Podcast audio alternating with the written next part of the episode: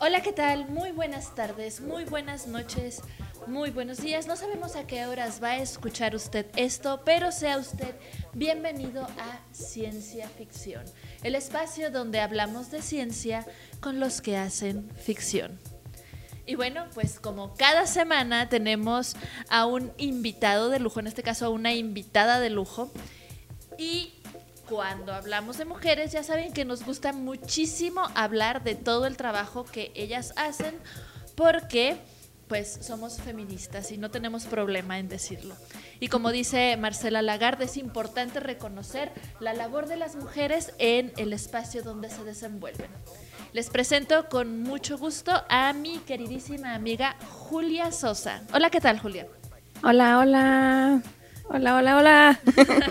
¿Cómo estás? Bien, bien, bien.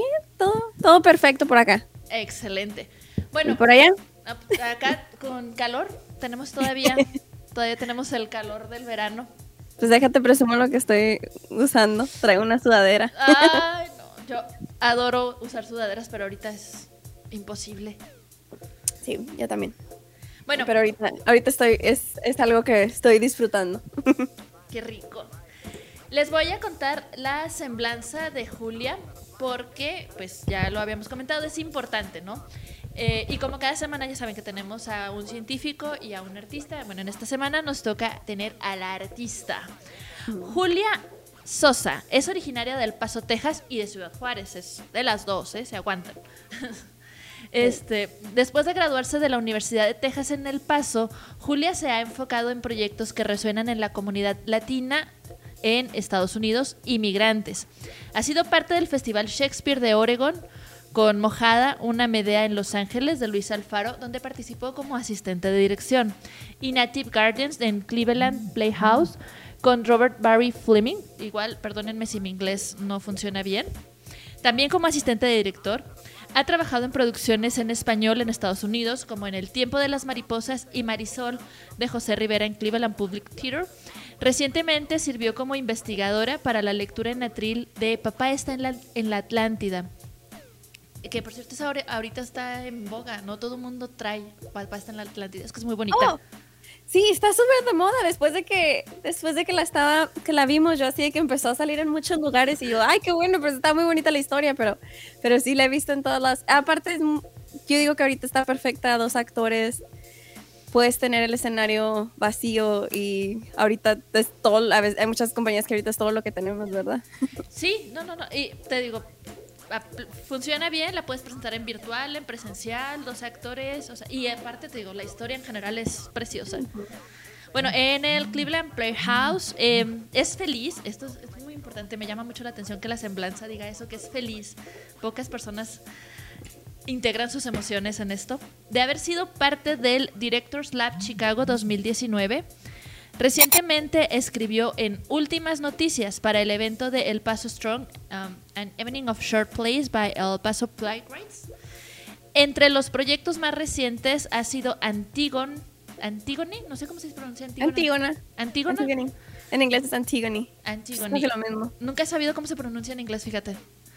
En el Cleveland Playhouse como asistente de dirección, cuya obra pues fue cancelada por el COVID-19.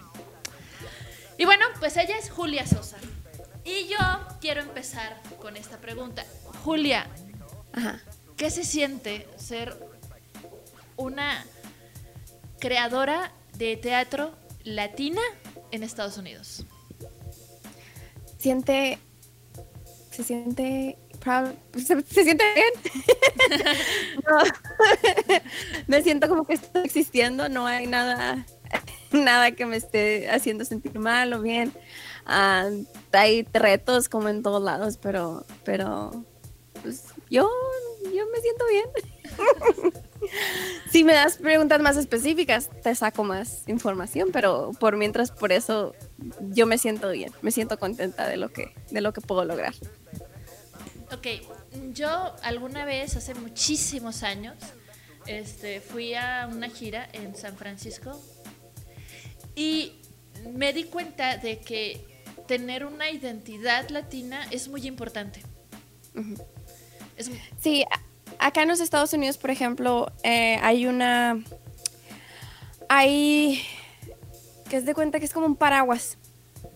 Por como la... como, como las, la la sociedad está aquí muy establecida, están la, discriminación y todo esto ha hecho que los latinos todos se pongan en una sombrilla, haz de cuenta, todos se ponen juntos. Y a veces esto causa muchos problemas, pero a veces también esto ayuda a mucha gente a encontrar este refugio.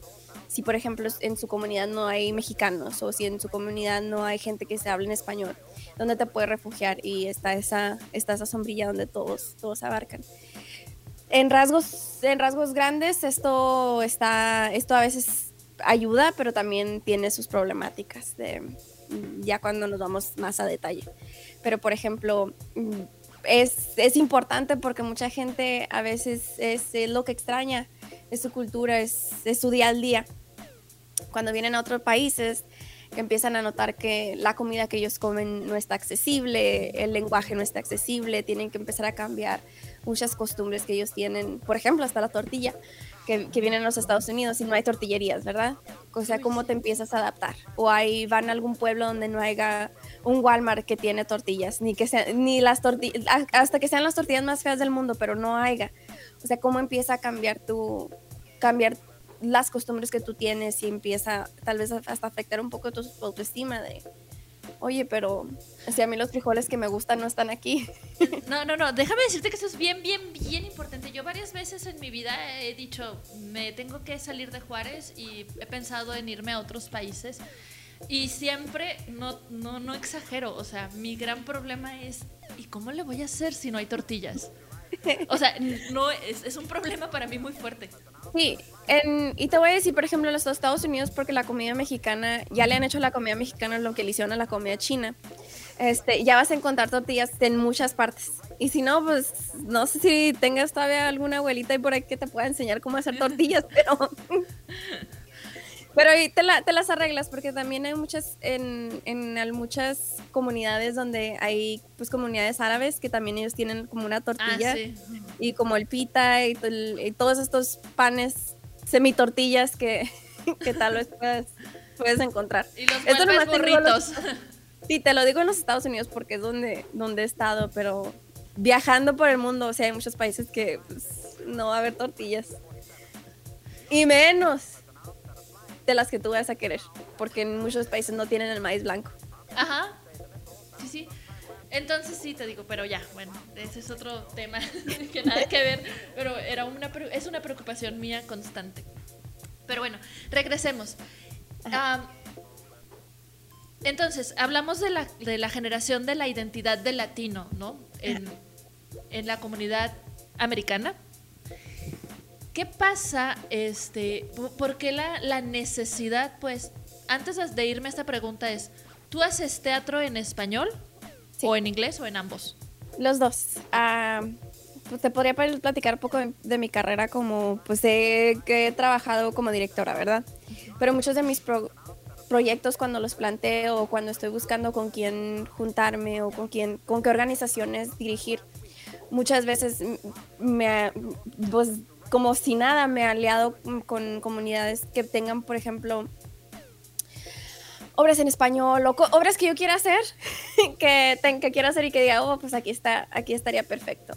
Porque yo soy también formo parte de la comunidad. Así que cuando estoy buscando organizaciones, casi siempre son las organizaciones que están a mi disposición o que también ellos están buscando cómo continuar haciendo, promoviendo obras en español o... Eh, haciendo programación accesible para los migrantes acá. Así que por ese, por ese rumbo me, me, voy, pero también he trabajado en obras que, en obras en inglés en muchas partes que no nada más tienen que ser en español, o obras que tienen una temática, por ejemplo, que son, que tienen personajes latinos o tienen personajes mexicanos que necesiten apoyo, que nada más estoy, como por ejemplo las que las que mencionaste donde estaba asistente de dirección. Estas son en, obra, en teatros grandes, este, sindicalizados, donde voy y trabajo y, dependiendo del proyecto, la obra tiene o no tiene temas este, que tengan que ver con, con la latinidad. Ok, y entonces ahora sí ya me voy a la pregunta que te estaba haciendo anteriormente y es, ¿cuál es la importancia del desarrollo del teatro latino? El teatro en español. Sí, para ser, para ser un poquito más específica, en vez de, del teatro en español, uh, es, tiene la misma importancia que, por ejemplo, el teatro en cantonés o en teatro en mandarino, teatro en, portugués para las comunidades de, de Brasil o, o, teatro de otros diferentes lenguajes aquí en los Estados Unidos. Los Estados Unidos es un país, como muchos sabrán, que fue, o sea, que fue robado de los nativos y, y, vino la comunidad blanca y muchas partes de México también fueron, fueron, destituidas de, de, la gente que vivían ahí. Así que es, una, es, es un país donde la cultura que debió que haber florecido no pudo florecer, que fue la de los nativos americanos.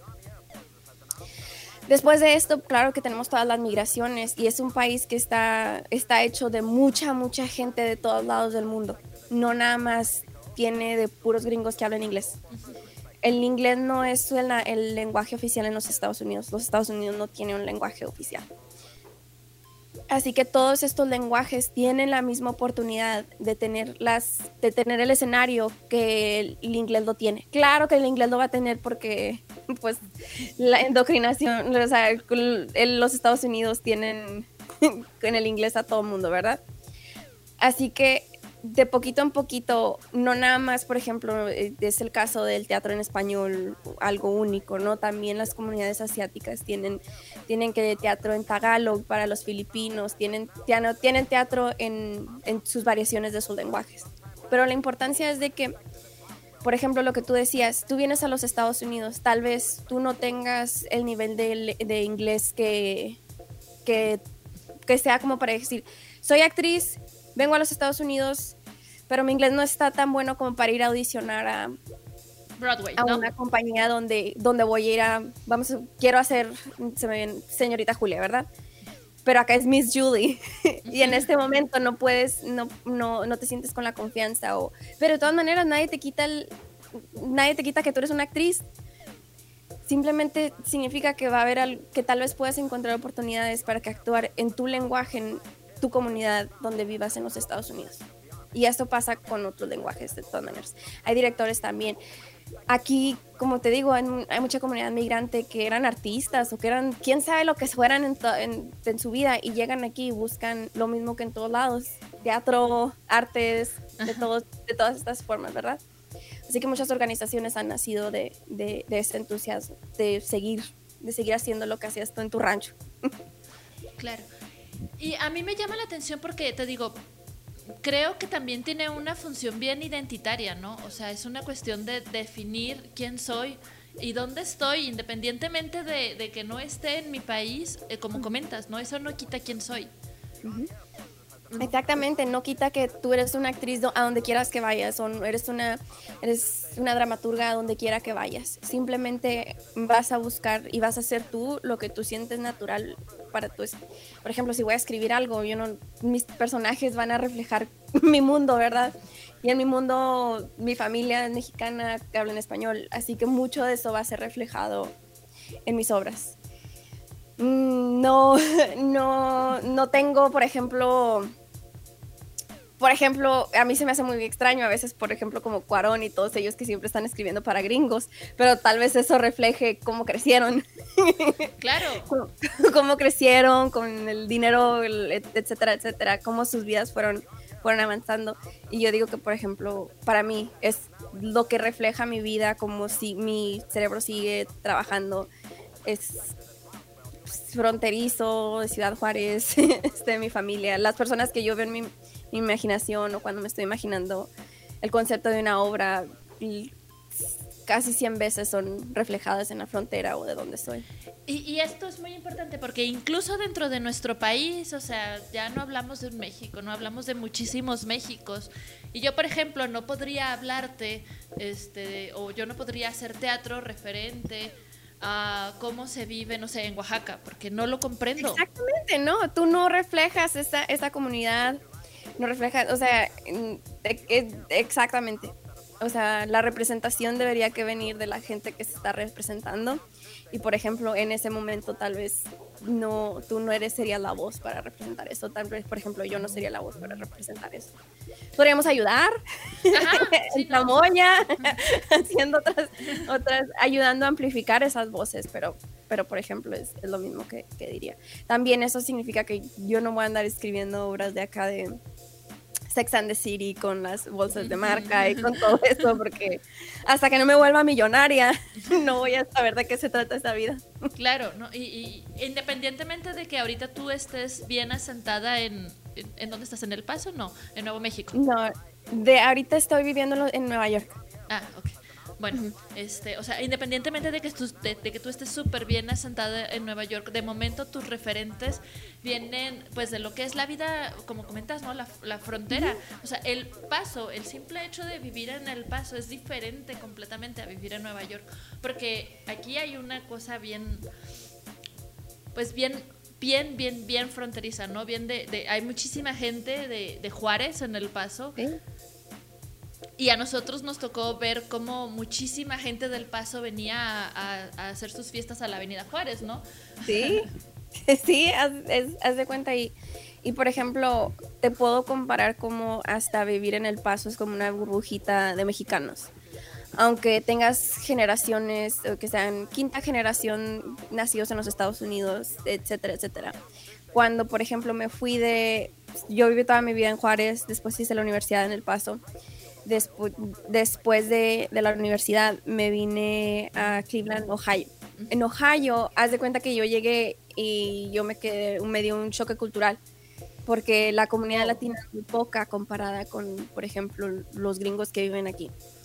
Cuando llegas acá y empiezas a trabajar, si te metes a trabajar, por ejemplo, en una compañía de teatro, que es una institución, y acá les llaman las que son instituciones predominantemente este, blancas. Llegas y hasta no tienes ningún na, nadie para hablar como tú hablas, no tienes nadie que, que puedas decir que, que, que, le veas el lonche y digas, ah, qué ricos frijolitos o algo así. Al revés, tienes gente que se quedan así de que, ah, ¿qué estás comiendo? Cositas de ese, de, te da el choque cultural de, de, de, quedarte así de que, ah, cabrón, soy, esto es algo diferente, soy, soy la, soy la ex excepción, ¿verdad? Cuando por ejemplo en El Paso, en comunidades donde hay mucho latino, por ejemplo en, en la Florida, que tienes a muchos cubanos, hasta por ejemplo en Denver, en Denver hay muchos mexicanos, uh -huh. en, en, Los Ángeles, son cosas mucho más normales porque hay, hay, mucha más diversidad. Pero por ejemplo vine acá y acá haz de cuenta que, que, que yo me quedé así de que, ay, ay, ay, ay. Y fue donde empecé a, a, buscar compañeros que tal vez no todos fueran mexicanos, pero todos fueran y compartimos el lenguaje o compartimos este, que en la misma tienda venden las cosas para, venden cosas que este, de Jamaica, venden cosas de Ecuador, venden cosas de México en una, en una tiendita. Sí, lo que decías del paraguas, ¿no? Sí, haz de cuenta. Y ahí, y ahí vas, a esa, vas a esa tiendita y, y empiezas y te sientes así, ah, tal vez no sean frijoles verdes, pero son frijoles Goya. y va. Entonces, bueno, ten, teniendo toda esta experiencia. Sí. Puede ser una pregunta un, un tanto personal, sí, si no claro, claro. te sientes incómoda, me, no me la respondas, no y ya. ¿Por qué esta movilidad? ¿Cómo? ¿Por qué esta necesidad de moverte, bueno, de Juárez al Paso y luego del ah. Paso a Ohio y luego ahora? Cuando, cuando estaba en la prepa, en, fui al, la, al bachiller 7, en el granjero.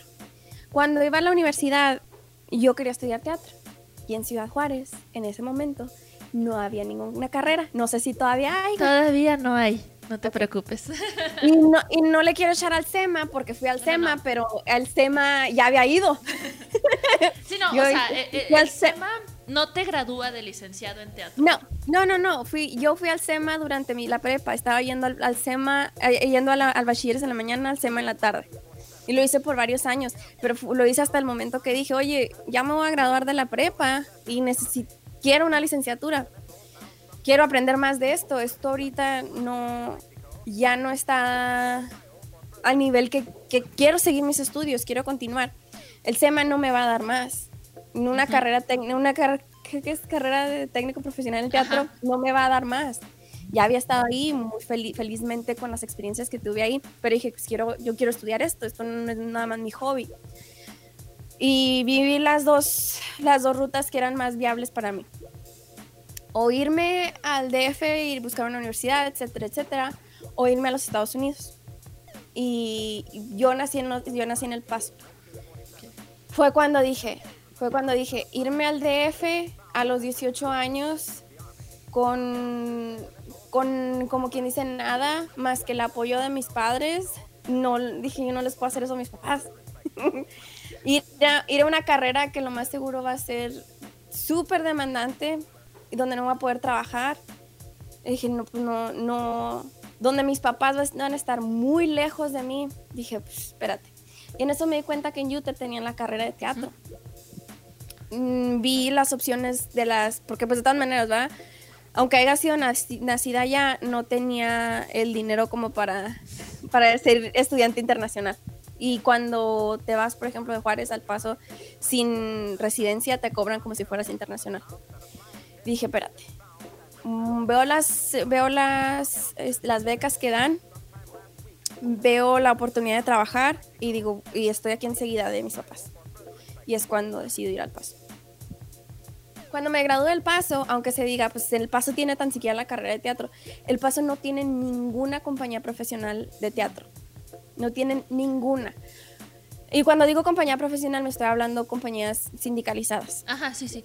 Sí, claro, porque yo he podido ver este algunos espectáculos de compañías del Paso, pero igual no son este como aquí en Juárez. Ajá. Y o sea, y no le quito el mérito, pero al momento de, de, graduarme, de querer continuar, mm, continuar mi educación profesional, porque pues también me acabo de graduar, ¿verdad? Digo, ¿qué otras oportunidades hay? Platicando con los profesores, dicen, no, pues ponte a aplicar a, ¿qué es lo que le llaman? Pues, ¿cómo serían como internships, apprenticeships, que, que no, que son profesionales? Es cuando consigo una en, en Cleveland, Ohio yo vengo a Cleveland, Ohio, este, a trabajar con una compañía de teatro en el, en el departamento de educación, porque hablo español, porque hice la carrera de, nada más hice teatro e hice sociología. Y vengo a trabajar con ellos y vengo a trabajar con la comunidad de Diver, cómo le hacemos, etcétera, etcétera. Después de eso, creo, yo me puse a conocer a todo el mundo. Y hola, mucho gusto, mucho gusto. Después de esto me abrió otras oportunidades para regresar y volver a trabajar acá. Pero por mientras yo lo que hacía era buscar eh, oportunidades de trabajo con otras compañías, porque vi cómo trabajaban los directores profesionales, que, era, que es a lo que me enfoco más. vi cómo trabajan. Y haz de cuenta que andas trabajando en todos lados, donde te, donde te den trabajo, ahí vas a ver si puedes dirigir. Y así me dieron oportunidades como por ejemplo ir a trabajar en Oregon y en otras, en otras partecitas de, de por todos lados. Por eso, eh, la migración ha sido por trabajo. no, no ha sido mucho de, ay, déjame ir a vivir allá. Voy a planearlo. Ok. Eh, tocas un punto muy, muy, muy importante. Porque, por ejemplo, bueno, como habrás escuchado en la introducción del programa, ciencia ficción habla de, de la relación que hay entre la ciencia y el arte. En eso nos enfocamos en este programa. Y acabas de comentar que además estudiaste sociología, lo cual este, nos permite entrar un poco más al, al tema. Y lo que yo, lo, que yo veía desde que te conocí hace un año, bueno, que coincidimos en, lo de las jornadas, eh, era esta cuestión de, de que no solo es el arte por el arte. No. O sea, de que realmente cuando uno hace teatro tiene un enfoque social, quiera o no. Sí, te fregaste. Lo, estás haciendo, estás, estás escribiendo, por ejemplo, si tú eres dramaturga o lo estás escribiendo para la gente. Al final, tal vez lo estés escribiendo para ti misma, pero pues, si, si lo estás escribiendo en forma de obra es porque quieres actores que la hagan y quieres una audiencia que la escuche. Si no, sería nada más tu querido diario. Hoy, voy a, hoy te voy a inventar una historia, ¿verdad? sí, sí, sí, exacto. Y entonces, este, bueno, por ejemplo, eh, ahorita en, México en general se están apoyando muchísimo los proyectos artísticos que tengan un impacto social. Yo imagino que tú también vas por, esa, por ese rumbo. Sí, sí, y yo, y la verdad es que yo no, ya, antes todavía cuando me sentía más artistona o algo así, todavía podía poner un poquito más de, juzgar poquito más cuál es impacto social, ¿verdad? O cuál es el impacto cultural. Ahorita, después de la pandemia, después de que yo misma me pregunto, ¿pero qué quiero ver en el escenario? ¿Quiero ver una historia? ¿Quiero ver una tragedia? Pues tal vez no. Tal vez quiero algo que me entretenga, tal vez quiero ver un pinche musical. Quiero ir a ver gente cantando y bailando para que se me quede una cancioncita y quiero, etcétera, etcétera. Y eso no le quita el, el, poder cultural que, que, esto puede tener, porque tal vez esto es lo que necesito, tal vez esta es la programación que, que, que mi corazón, que mi mente requiere, ¿verdad? Quiere el poquita serotonina en el escenario. Sí.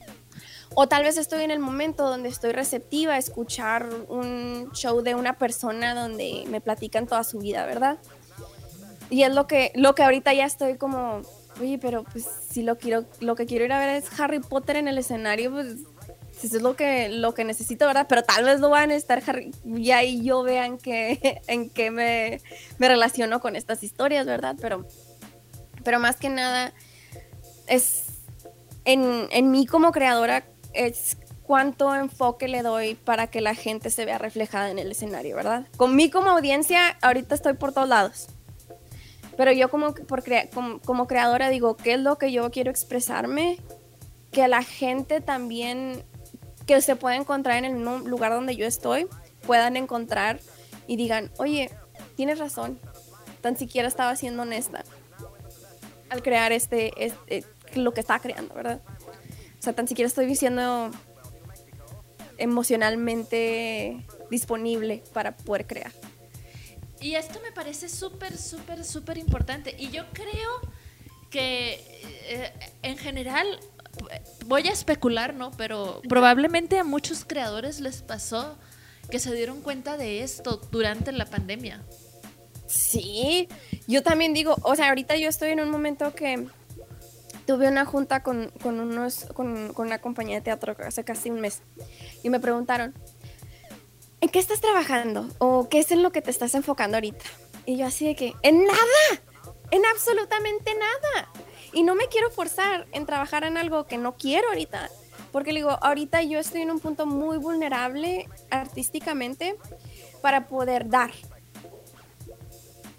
Digo, ya después de que cuando, por ejemplo, tiempo pasa, está todo el mundo hemos estado con esta mendiga pandemia que todo el mundo ha perdido familia, todo el mundo ha perdido gente y para mucha gente, oye, si no las perdiste durante la violencia, las vas a perder con este pinche virus. O sea, si sobrevivieron toda esta violencia y me quedo así de que, oye, ahorita yo no tengo nada que dar. Ahorita quiero tomarme un descanso y luego vemos en dónde, en dónde queda queda mi voz artística, ¿verdad? Y es lo que es, es más o menos donde estoy. quiero, ya cuando llegue al punto, ¿qué es lo que se me antoja? Se me antoja hasta realismo mágico, chinga su madre, déjame, déjame busco una... Una adaptación acá, ¿no? De Juan Rulfo, no sé. Ajá, digo, ya, ya después ya veremos, se me antoja un pinche musical, pues ahí, ahí le hagamos música. Dije, pero por mientras, digo, ¿qué puedo dar honestamente al público, a una audiencia? Pues, ¿Quién sabe? Sí, o sea, lo importante es que cuando tú estés, cuando tú leas el libreto o te pongan a trabajar en X libreto, digo, yo siento, a lo mejor es muy utópico, muy romántico, como le quieras llamar, que cuando un un actor, ¿no? por ejemplo en mi caso como actriz o como directora, yo no escribo, yo solo leo y, y, llevo a la escena. Ah, este, pero cuando leo un texto y ese texto me llega a mí, digo, si me llego a mí, seguramente a alguien del público también le va a llegar. Le va a llegar a alguien más. Si ves que tiene potencia, si, si ves que lo que están diciendo, si lo que están diciendo, si alguien ya dijo eso y te llegó a ti, ¿a quién más le va a llegar? Le llegó de seguro al director y por eso lo está, te está buscando para que hagas la obra. Y no, no vas a ser la, la, la única, vas a ser de entre muchas lo que sintieron eso, ¿verdad? Y ahora sí como tú vas a ser como la actriz que lleve este mensaje a todos los demás. Y muchas veces mucha gente no está, por ejemplo, si tú sentiste el mensaje, hay mucha gente que no está lista para leer el mensaje o para, para procesar el mensaje hasta que lo van y lo ven reflejado en una obra. Y es cuando el mensaje está ahí, está presente. porque tú como actriz te pusiste a servicio, al servicio de la obra, porque el director se puso al servicio de la obra, porque hasta el, dramaturgo se puso al servicio de esta historia. Y es, y es el chiste, esta- si esta historia tiene, tiene honestidad, tiene un mensaje, tiene algo que alguien tiene que escuchar, alguien lo va a escuchar. Y, ahí es donde yo te digo, o sea, buscamos obras a lo mejor. Yo- Yo creo que el artista siempre está en conflicto, en, en el buen sentido, porque siempre está en una búsqueda constante de sus propias poéticas, de su propio discurso. O sea, tú ahorita dices, ahorita me voy a hacer una pausa cuando regrese, no sé, cuando ya decida yo, esto es lo que quiero hacer, seguramente harás uno, dos, tal vez tres proyectos respecto a eso y, y dirás, no, ya no quiero hacer esto, Ajá. porque ya no Sí. va ahorita con mi discurso, ya no va con mi poética, ahora quiero hacer otra cosa. Exacto, la gente cambia. La gente cambia y, la, y lo que la gente está viviendo cambia. O sea, no es como, por ejemplo, ahorita, por ejemplo, ahorita tal vez estemos muy sensibles para escuchar del COVID. O sea, ahorita no, ahorita el, el- el dolor es, la, la herida está de más de abierta, ¿verdad? Ahorita todos estamos viviendo por este, por este proceso, como para ir a verlo en escena. Tal vez, o sea, no, no estoy juzgando a la gente que esté haciendo cosas así, ¿verdad? Pero, por ejemplo, yo me veo reflejada y digo, ahorita yo no quisiera ir a ver una obra de COVID, porque ahorita no estoy en el momento, no estoy disponible para ir a verla. O tal vez cuando la, la violencia estaba toda a flor de piel y que, que teníamos... menos quería hacer a ver eso. No, yo no quiero ir a ver eso y no quiero ver ninguna pinche novela de narcos y no quiero ver ninguna, por- porque yo ahorita no estoy dispuesta. Porque estaba hablando con un amigo y me dice, ah, ¿ya viste narcos? Digo, le- le- la- en Netflix, Ajá. digo, ¡no! Me dice, sí, está muy bien hecha. Le digo, me vale madre. O sea, puede estar perfecta, ¿no? Pero Exacto, le dije, pero yo en este momento yo no soy la audiencia para, para, es, para esa, esa obra, o para ese- esa obra de arte, entretenimiento, etcétera, etcétera. Ahorita yo no soy, soy la persona. a mí me pasó con, con una película también, así justo. No, no había este, no había COVID, no había violencia, no había nada. Pero X, ¿no? Eh, en ese entonces yo estaba embarazada, acababa de recibir la noticia de, mi, de que estaba embarazada. Entonces, para mí todo era felicidad y todo era así de, ¡ah! Florecitas, ¿no? El poder del amor. Sí. y Yo entonces, sí. Estoy, yo te sé, mm, el brillo. Y entonces, este, pues en la noche nos poníamos a ver películas, mi, mi ex esposo y yo. Y salió una película de una pareja que acababa de tener a un bebé y el bebé nacía con cáncer. Entonces, claro que empieza la película y yo así de la, la, la, la, la, toda feliz, ¿no? Cuando empieza a ponerse así, yo, quita eso. O sea, quítalo. No, no puedo, o sea, no, No, no puedo ver eso. Y era muy buena la película, pero a la fecha no la he podido ver. no. Pues es lo que, lo que a veces te digo, o sea, a veces, eh, hasta a veces muchas piezas que tienen, tienen poder cultural o tienen lo que tengan, a veces es lo de que, oye, mira, es que haz de cuenta que esto como que me llega de más y déjame, déjame me retiro por, por un ratito.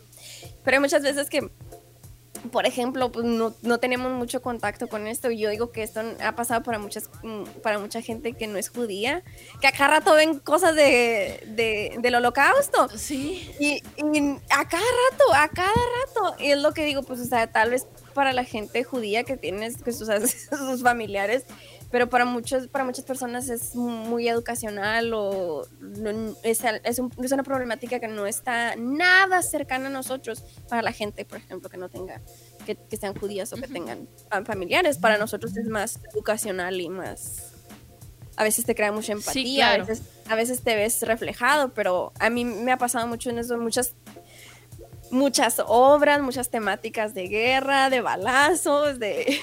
Hay muchas de esas cosas que, que nomás veo balazos y digo, "Shh, espérame, espérame. Aguanta, cara, aguanta. Ujú. Eh, Oye, o sea, entonces, otra pregunta personal, disculpa. Para el momento de, de- de la violencia, de la guerra intensa, esta rara que inicia Calderón, ¿tú andabas por acá? Sí. O sea, te pegó prepa. feo también.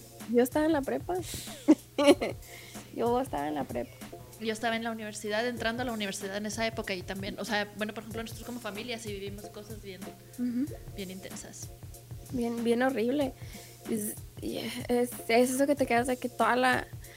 pues hablando del, del holocausto, estaba, bueno, está, vi en una, en una de esas de, de esos videos donde, un programa de Netflix, y estaban hablando como estas teorías del- de los sueños.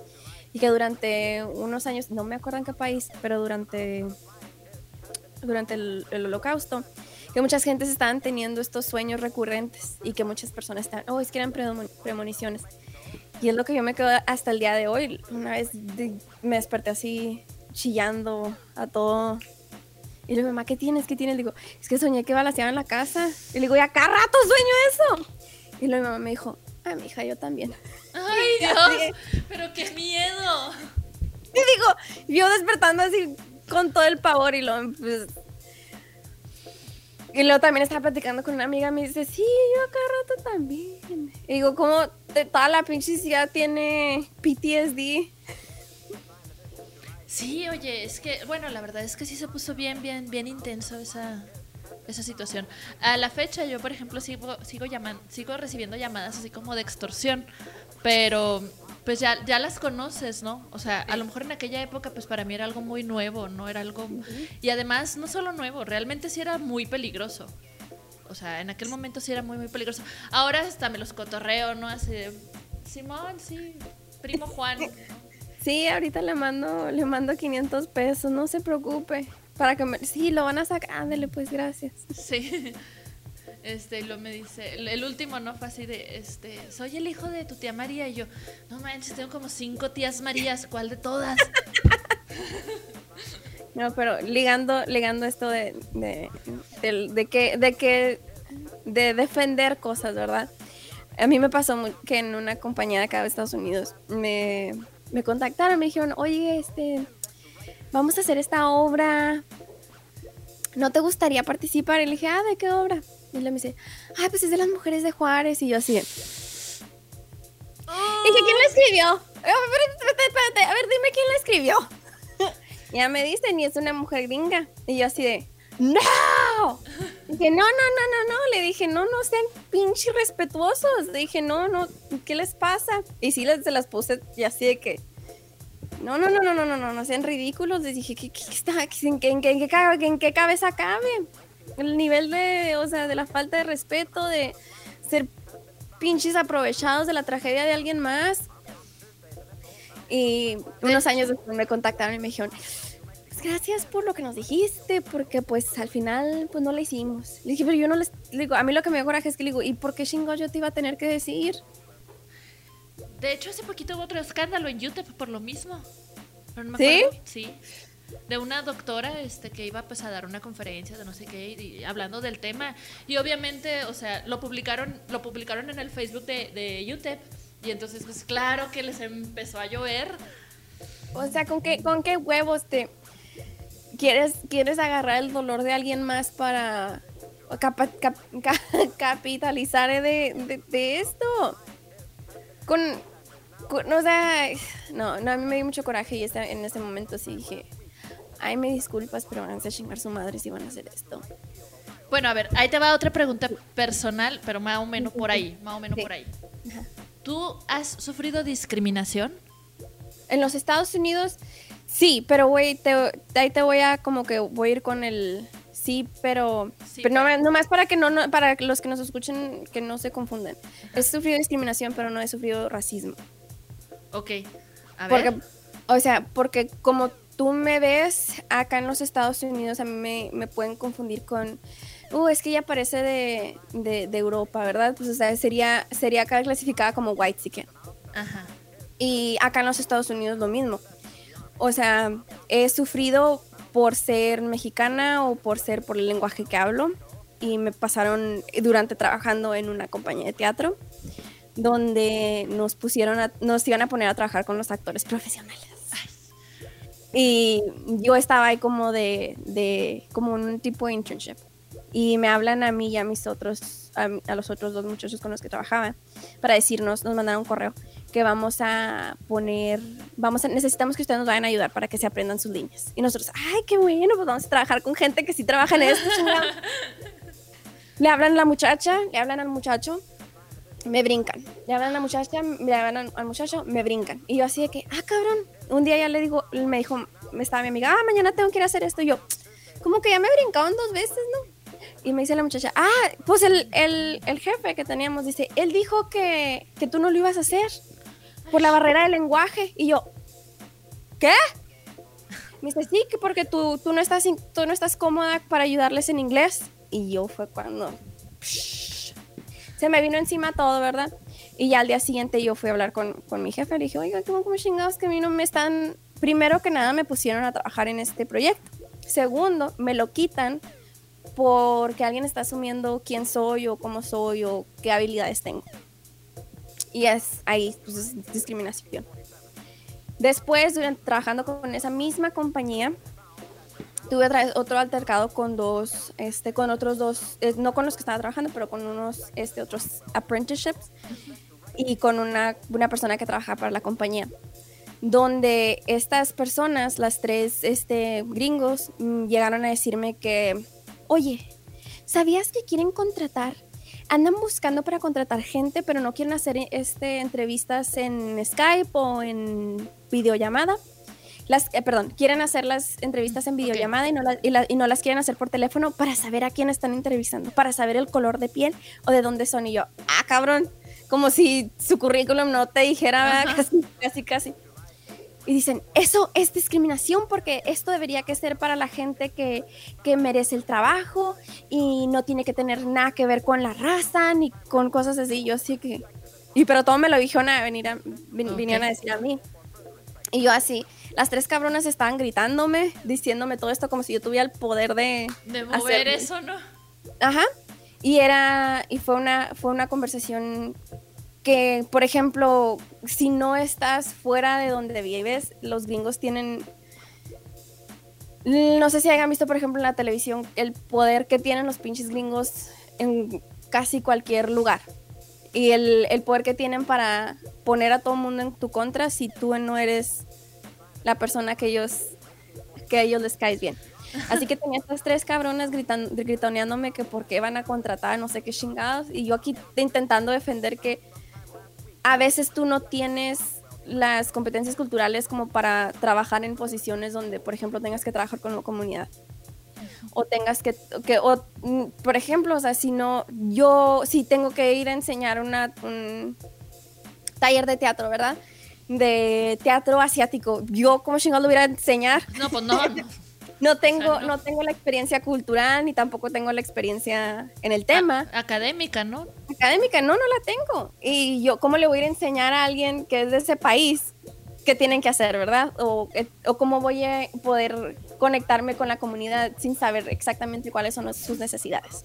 Y era lo que les estaba intentando decir y estas cabronas, grítame, grítame. Y fue cuando al, al día siguiente le hablé a mi jefa, le dije, Oye, le digo, como que esto ya se hace muy recurrente en esta compañía.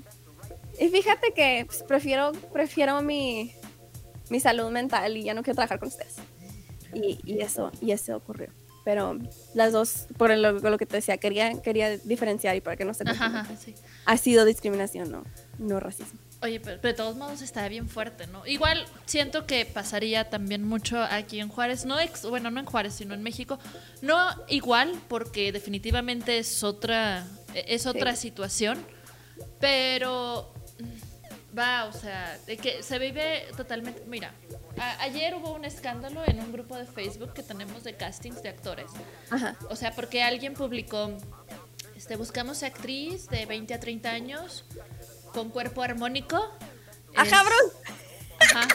Experiencia no necesaria. No, pues ya, o sea, se armó todo el escándalo así de. O sea, bueno, estás buscando actriz, pero que no necesita, ser, no necesita tener experiencia. Entonces, pero aquí en Juárez no hay graduados de actuación, o sea, entonces. forzosamente necesitarías una actriz que tuviera experiencia. Ahora con cuerpo armónico, si estás buscando una modelo, ¿por qué no lo dices así? ¿No? O sea, y también, por ejemplo, trabajando en muchos este, castings, mm, cuando ya te estás, digo, es el pinche 2021, ¿verdad? Ahorita la gente tiene más valor de ser quienes son. O sea, porque no te vas, porque no te, como, le haces, le haces el update a tu teléfono, porque no te, te lo haces a ti mismo.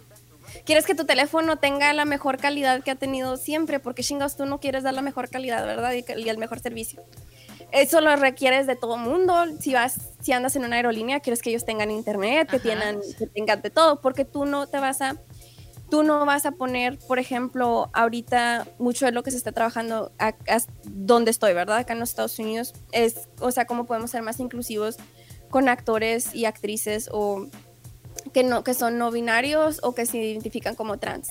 Este, ¿qué puedes hacer en el, en el casting call? Para hacerlo más amistoso. ¿Qué puedes hacer tú como compañía para hacerlo más amistoso? ¿Cómo puedes abrir estos casting para gente que tiene acentos, para gente que tiene habilidades? O sea, que, que lo que hagas sea, sea para el bien de, De la comunidad. de la general. comunidad. Yo sé, ¿por qué chingas? O sea, si lo que estás buscando es alguien que, ten- que alguien que mida 1,80, ¿por qué no pones eso? Si estás buscando a una persona delgada, pon eso. Si quieres ser honesto con tus castings y no quieres poner este. O sea, si, por ejemplo, si estás vas a, vas a hacer casting de, de la chimoltrufia, pues necesitas una flaca. o sea, si quieres adaptarte, por ejemplo, voy a hacer el- la obra del Chavo del Ocho o algo así. Necesitas una actriz chaparrita para Chilindrina si quieres hacer el casting como es, ¿verdad? ¿Por qué no pones, estamos buscando una actriz de tal, de tal, de tal estatura, tal estatura, o una, o alguien que se identifique como, etcétera, etcétera. Pero ¿para qué chingados vas a poner un estereotipo? ¿Qué tal si yo me considero que mi cuerpo, como dijo el... la persona Armonioso. Un, un cuerpo armonioso puede ser cualquier pinche cuerpo. Es lo que yo les decía, les decía, bueno, pues realmente un cuerpo armonioso pues puede ser cualquiera. Yo tengo un cuerpo armonioso, por Dios. Y ahora el chiste es de que no, no, por ejemplo, tú la actriz o cualquier actriz que quiera, quiera audicionar, o sea, ahí es donde te das cuenta que te dices, ah, no quiero trabajar con esa persona. Ajá. Oye, bueno, se nos está acabando el tiempo, pero antes de que se nos acabe el tiempo, este, te quiero preguntar. Sí. Primero que nada, primero, primero, primero. Ah, después de este encierro forzado, ¿qué hay para Julia Sosa más adelante? Ay, quién sabe, ya veremos. Pero mucho de lo que se viene, por ejemplo, que he estado trabajando en, en esto es, por ejemplo, música, es este teatro también, pero estoy, estoy siendo un poquito más consciente de las oportunidades que busco y tomo. Por lo mismo, por protegerme a mí mentalmente. Con qué compañías trabajo, pero en enero, como leíste en, el, en, en- en mi semblanza, que se canceló la de, Anti- la de Antígona, pues voy a ten- retomar el proyecto en febrero Eh, y vamos a trabajar en, en ese proyecto en febrero. A otros proyectos míos, este, tengo varios proyectos así chiquitos que sigo trabajando, escribiendo y... no, pero... no, no, perdóname que te corrija, pero aquí no minimices tus proyectos, ¿eh? No, no, no, digo chiquitos porque ahorita todavía están en, están haciendo, ¿verdad? Ah, están bueno. haciendo. No que les quita el poder con el que vienen, Ah, pero bueno. no, ahorita están, ahorita están haciendo, son, todavía están, están chiquitos, están grandes, Son grandes, brotecitos. Sí, sí, sí, son brotecitos. Todavía están en, en semillita. Este, todavía no los planto, todavía no les doy agüita, todavía no les doy el amor que necesitan, pero, pero ahí van. Y pero sí, lo más, lo más ya en el calendario sería continuar con la de, con una tragedia griega. Uy. Y luego. Antígona, ¿no? A mí me gusta muchísimo Antígona. De hecho, hace dos días estaba platicando con un amigo justo de Antígona. Ajá. Fue la primera obra que vi en Telón de Arena. Ujú. Fue la primera obra que, que fui a ver, aparte de teatro infantil, pero. Tam- tam- me acuerdo, creo que fue la única, la, la única que he visto de ellos. Desde, ese- desde esos entonces. Ok. Bueno, a ver. Y luego, segunda pregunta. Ajá. Solo como para reafirmar. ¿Tú cuál crees que sea la incidencia de la ciencia Ajá. en el teatro chicano o si, si no encuentras como la incidencia de la ciencia, ¿por qué es importante el teatro chicano para la ciencia? Y con ciencia me puedo referir, por ejemplo, a las ciencias sociales, a la historia, a, la- a ese tipo de... Sí, claro. Mira, ahorita, por ejemplo, el teatro chicano mm, en los Estados Unidos casi nos vamos a referir a los que están en Los Ángeles por esa área. Ah, y fue casi todo el, cam- el teatro campesino. Yo no he trabajado en mucho teatro campesino, pero Por ejemplo, no sé si escucharon el, hace poquito, hace poquito, varios años, el, el ¿cómo se llama? La compañía nacional. Eh, sí, la, eh, Sí, la la, compañía nacional hizo su uh, Suit Suit. Suits. Y esa es una obra chicana hecha en el teatro campesino. Y esa es una muy importante para la historia. Es, el, los Suit Suit Riots, que fueron como unas, unas, unas peleas que hubo entre soldados, pues, de la- los de la Marina gringos, ah, versus los, los chicanos de la área que andaban vestidos acá bien pachucos. Y fueron, unos, fueron unas peleas raciales, porque fue por, fue por raza fueron documentadas en estas obras del teatro campesino, que ellos, por ejemplo, han hecho un trabajo gigante para establecer la historia de los migrantes, no nada más los migrantes, los que han, han vivido acá toda su vida, pero los vivieron, Sí, sí. le- los brincó el charco, este, y ellos han capturado la historia. Y más que sea la historia en entretenimiento, es a veces en emociones, en esencia de cómo se vivía. Y por ejemplo, de ahí es donde llega Tintán a México, ¿verdad? Con, como Pachuco. Por ejemplo, estas, estas cosas son, fueron documentadas, documentadas ahí la historia social y, y, y mucha de la historia que, que los trabajadores agrícolas vivieron. Por ejemplo, todo esto fue durante el tiempo de César Chávez y Dolores Huerta. Así que fue mucha historia mexicoamericana en, en muchas partes. Y ahora, por ejemplo, si nos vamos en, en autores que ahorita están trabajando aquí, muchos de ellos están documentando su vida.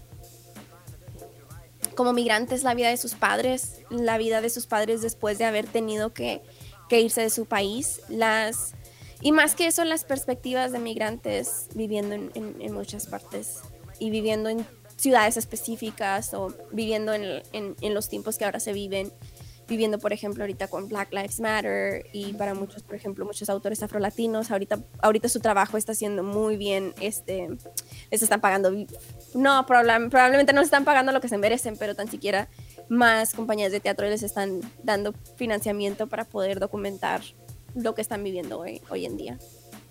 Ok, está súper, súper bien.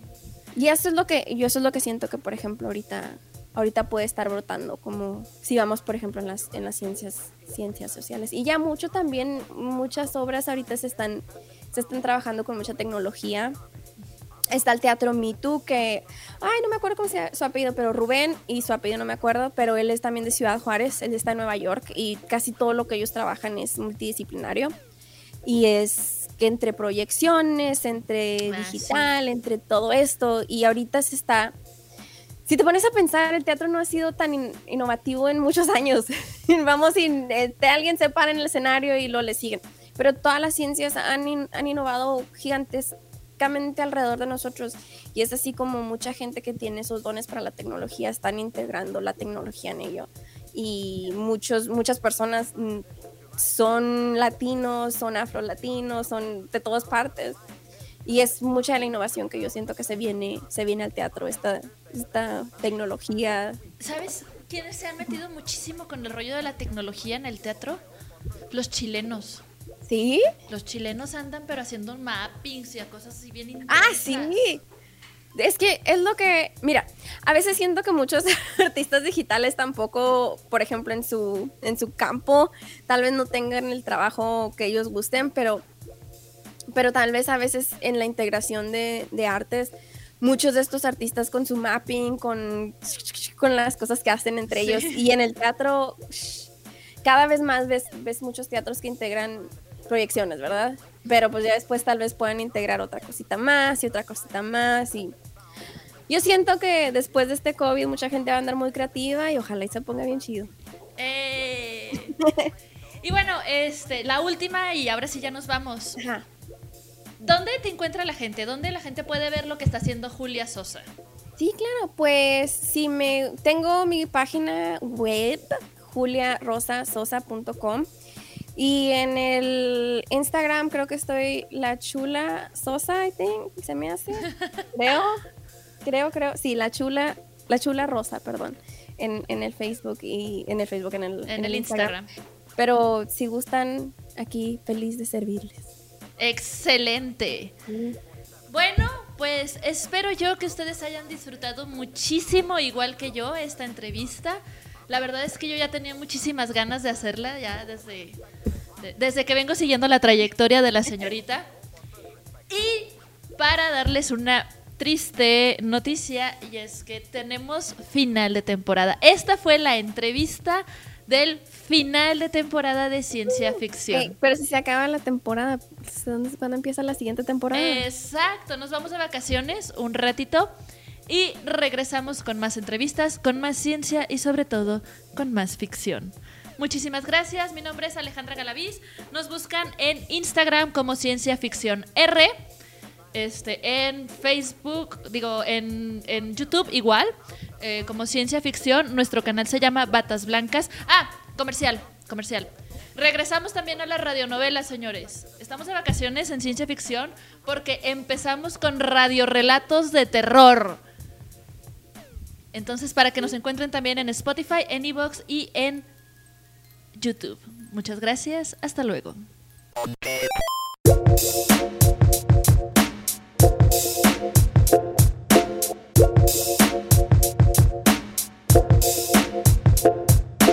thank